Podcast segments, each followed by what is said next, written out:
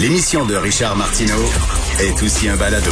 Écoutez au moment qui vous convient en vous rendant sur l'application ou le site cube.radio.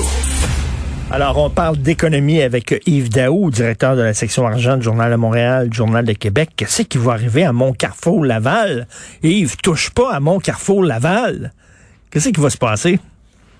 Hello, est-ce que... que Valérie Plante s'est invitée à Laval.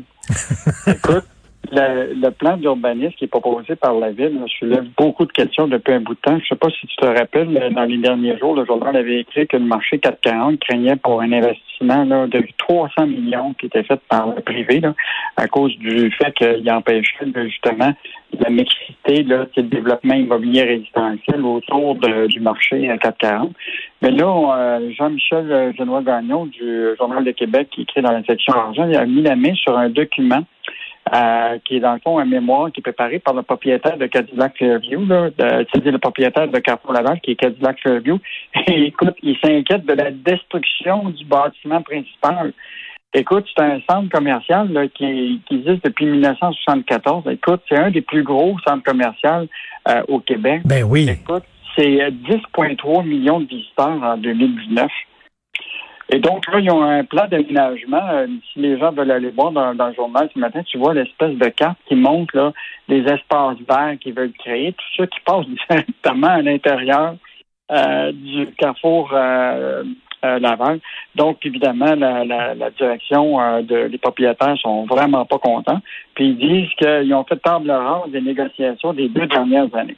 Donc, inquiétude auprès de euh, de Cadillac Fairview de voir euh, ce changement-là. Et euh, on se demande vraiment qu'est-ce qui se passe à, Laval de ce côté-là. Et là, le VP du comité exécutif, Stéphane Boyer, là, il a assuré aux journal qu'il ne souhaitait pas voir disparaître le Carrefour Laval, mais ça n'a pas l'air d'être l'avis de Cadillac Fairview. Donc, il y a des consultations qui se poursuivent sur le nouveau plan. Là. Il y a eu 263 mémoires qui ont été livrées à, à la ville de Laval. Et la ville doit adopter sa vision en 2022 prochainement. Donc, pas juste, là, le marché 440 qui n'est pas content, le Cadillac Fairview qui n'est pas content, et même Communard, qui est propriétaire euh, du centre Laval, le quartier Laval puis Centropolis, s'inquiète aussi euh, que ces bâtiments pourraient être démolis. Écoute, euh, c'est un peu inquiétant. Il y en a-tu des, gros euh, des gros développements comme ça de, de, super marchés de centres d'achat? Quand tu penses à ça, il y a le 10-30 euh, qui arrête pas de grossir. Le 10-30 s'est rendu énorme. En face du 10-30, il y a comme une ville qui a poussé de façon totalement artificielle. Là, il va y avoir le projet Montreal. Euh, il y a le Carrefour Laval. Il y a Centropolis. Et il y en a-tu des trucs comme ça? C'est incroyable. Ben, probablement que parce que les gens sont encore en télétravail, ils vont les ben magasiner. Mais, euh, mais c'est sûr que l'économie continue à, à, à, croître durant la, la, la, pandémie. Puis euh, le ben, semble les, les, gens, les gens beau dire là, on n'a pas d'argent, on est pogné, là, les taxes, les impôts, on est pogné à la gorge. Ben, ça n'a pas l'air. Ça a l'air que les gens magasinent parce que tu vas le week-end dans ces endroits-là, c'est plein. Les stationnements sont remplis à rebord. Ça magasine. Ce, ce qui est pour l'économie est une bonne nouvelle. Ah oui, pour, pour l'État en TPS et en, en TVQ en revenu. Tout à fait. Trudeau qui se mêle d'immobilier? Écoute, c'est vraiment fascinant. Bon, la chronique de M. Bocoté, c'est la centralisation. Là, Trudeau veut tout centraliser, mais là, il se fait manger ses votes du côté de NPD, puis aussi des conservateurs. Fait que là, il faut qu'il sorte, sorte d'idées. Je sais pas si il est en manque d'idées. Ben là, il a décidé de se lancer dans l'immobilier. Écoute, il a présenté hier une charte euh, des droits des acheteurs. Là. 16 engagements. Les celles qui sont euh, qui, touchent plus notre monde, évidemment, la question de l'interdiction des offres à la veille, on en a parlé tous les deux hier, c'est l'idée de rendre les offres euh, disponibles, ce qui n'est pas une mauvaise idée. Mais euh, il y a aussi l'interdiction de la vente de propriété à des étrangers pendant deux ans. Mais celui qui soulève le plus de questionnements, c'est la création d'un nouveau compte d'épargne libre d'impôt pour les jeunes qui pourraient mettre 40 000 euh, dans un compte libre d'impôt. Euh, et ça, c'est pour ceux qui ont moins de 40 ans pour leur permettre d'accéder à, la propriété. En toi puis moi, en toi puis moi, sérieusement, Yves, les jeunes de moins de 40 ans qui ont 30 000 pièces à mettre dans un compte de banque. Il y en a-tu tant que ça? C'est des jeunes de milieu aisé. Tu sais, Ben je regarde les jeunes, moi, là, les amis de mes, de mes enfants, puis tout ça, ils font moins d'argent que leurs parents. C'est la première génération qui va faire moins d'argent que leurs parents. Il n'y a pas beaucoup de jeunes qui ont énormément d'argent à mettre comme ça de côté pour s'acheter une première propriété. Puis oublie pas que euh, ce qui est pas fascinant, c'est que ce crédit d'impôt-là, c'est tous les payeurs de taxes qui vont payer pour ça. Là. C'est au moins oui. sais, euh, 20, 20 000 piastres de, de, de, de crédit d'impôt. Donc, c'est tous les payeurs de taxes, même ceux qui, qui, ont, qui, qui sont même pas capables de se payer une propriété, qui vont payer pour des gens qui ont déjà de l'argent pour pouvoir. Ben en oui, ben oui, puis c'est bien beau le mettre 30 000 pièces de côté, mais tu sais ça règle rien avec la surchauffe, euh, la surchauffe du prix des maisons puis du prix des condos qui est complètement débile. Quand tu es un jeune puis tu vas acheter ta première maison, t'es mieux de t'accrocher là. La majorité du monde dit là, ça ressemble vraiment à de l'improvisation. là. Tu sais, Ils cherchent des votes. Là.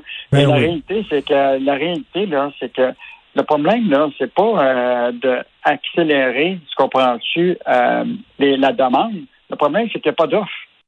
Et donc, là, euh, c'est ça l'idée, c'est que là, tu vas accélérer l'offre, Ben oui. euh, la, la demande. La demande. C'est que les, les prix sont trop élevés parce qu'il manque de demande.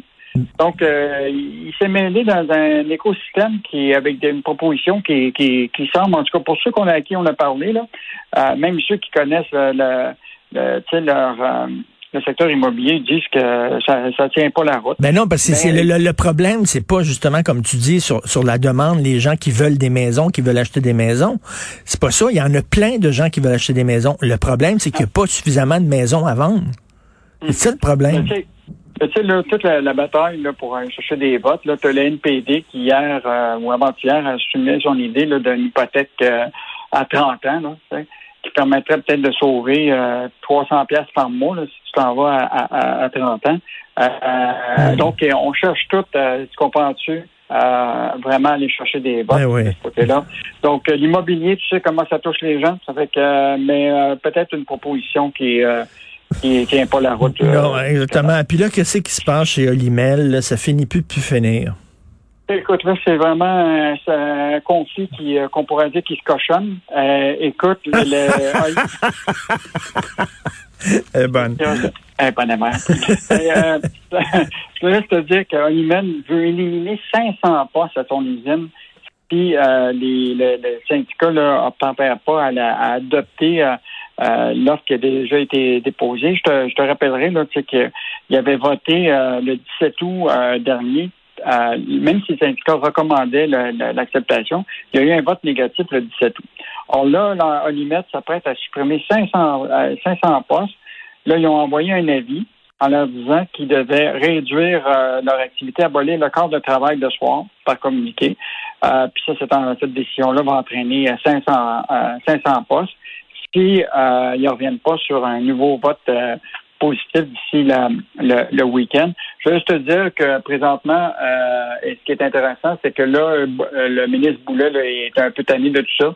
Donc, il vient de convoquer euh, les deux parties là, à son bureau demain matin là, euh, pour qu'ils mettent fin à ça. Parce que l'enjeu, là, au-delà de, tu sais, des, des salaires, tout ça, là, il en demeure pas moins. Là, tu sais, que représente 80% de la capacité d'abattage du port au Québec. Hein. Ben oui. C'est- gros. Écoute, euh, actuellement, il y aurait un nombre record de 170 000 porcs qui étaient encore en attente d'être abattus en date de, de vendredi dernier. là. Donc, euh, mettons que là, je pense que là, c'est. Ça fait longtemps qu'on n'a pas vu un conflit de travail là, dont euh, pour la, la durée est arrêtée. Écoute, le conflit Ben oui. là, date depuis le 28 avril dernier. là.